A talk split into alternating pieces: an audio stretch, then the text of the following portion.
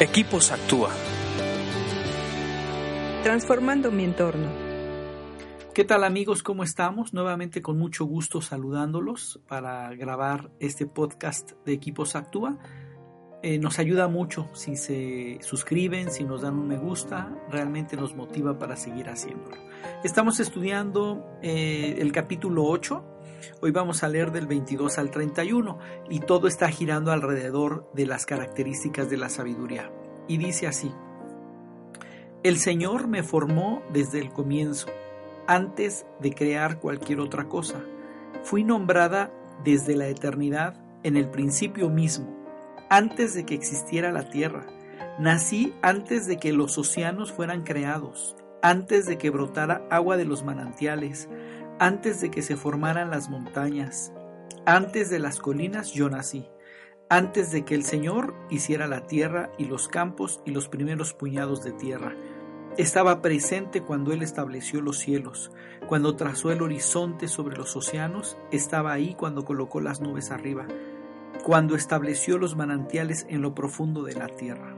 Estaba ahí cuando puso límites a los mares, para que no se extendieran más allá de los márgenes, y también cuando demarcó los cimientos de la tierra y era la arquitecta de a su lado. Yo era su constante deleite y me alegraba siempre en su presencia. Qué feliz me puse con el mundo que él creó, cuánto me alegré con la familia humana. Aquí vemos algo bien interesante. Son 10 pasajes. Y en estos 10 eh, versículos podemos ver que eh, la sabiduría es una creación de parte de Dios. Dios creó la sabiduría y la manera de presentarse es encarnándose como una persona. Eh, de hecho, en la tradición popular se dice que la sabiduría es una persona creada por Dios y por eso habla de esa manera. Eh, nos sirve para entender eh, la manera en cómo nos habla, nos llega más directo. Pero sin detenernos en eso, sí nos damos cuenta que la sabiduría fue creada por Dios y que una vez que Dios la creó, sirvió y funcionó para crear toda la tierra.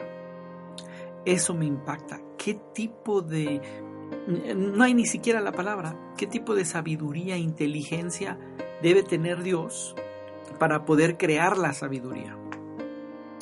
Y este, este pasaje simplemente es reflexivo para que podamos contemplar a nuestro Creador que hizo la sabiduría antes de hacer cualquier otra cosa.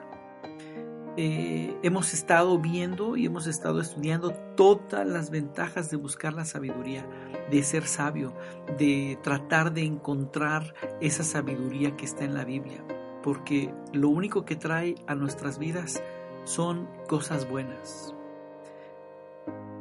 Y vale la pena saber que, que la sabiduría fue creada por nuestro Dios para beneficio nuestro.